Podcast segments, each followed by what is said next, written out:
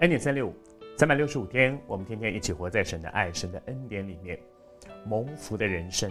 我们透过圣经亚伯拉罕、以撒和他们这个家族里面，我们学到很多蒙福的原因。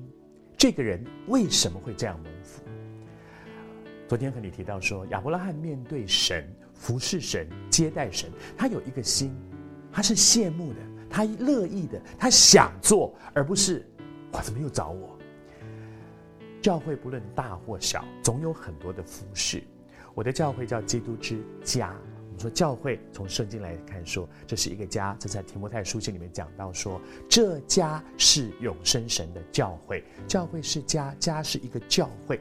那因此，在家里面就有很多的家事要做。那么我是家人，家事找谁做呢？家事应该训练孩子们做啊。家是不是哦？我们家里有很多的事情啊，就就就雇一个工人来做。其实这样对孩子并不好。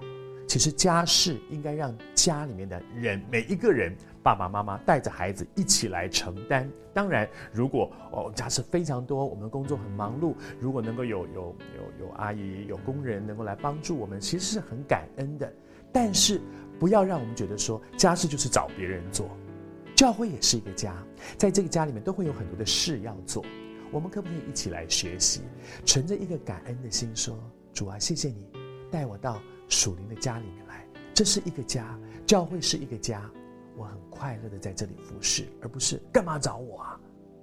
当你有一个心说我是乐意的，我是羡慕可以服侍神的，可以来接待神的。亚伯拉罕是这样的人，亚伯拉罕走一条蒙福的路，你要不要也跟神求说：主啊，给我一个。乐意服侍、羡慕服侍的心呢？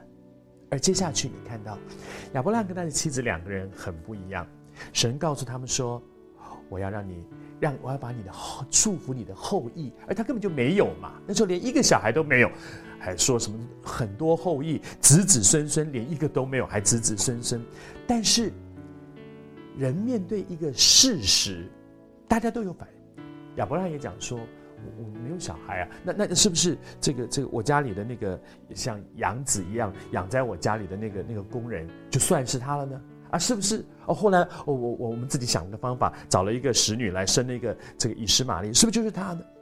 因为事实上他就是没有嘛，所以人我我们觉得亚伯拉罕是信心之父，一点不表示他一生下来就是很有信心。如果他一生下来就很有信心，他后来不会惹出那么多麻烦事来。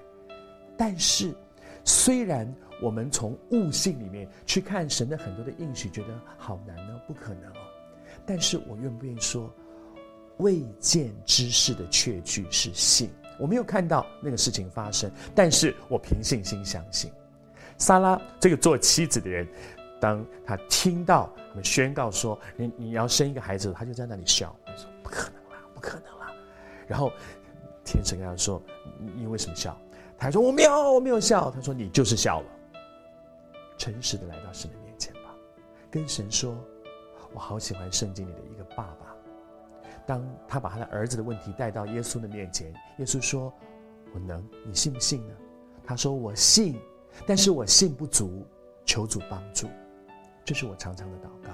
我不要假装没有笑，我没有笑，我的确就是笑了，我的确就是不大相信嘛。可是主啊，求你帮助我。这也是你现在的境况吗？你跟主说：“我信，可是我信不足，求主帮助。”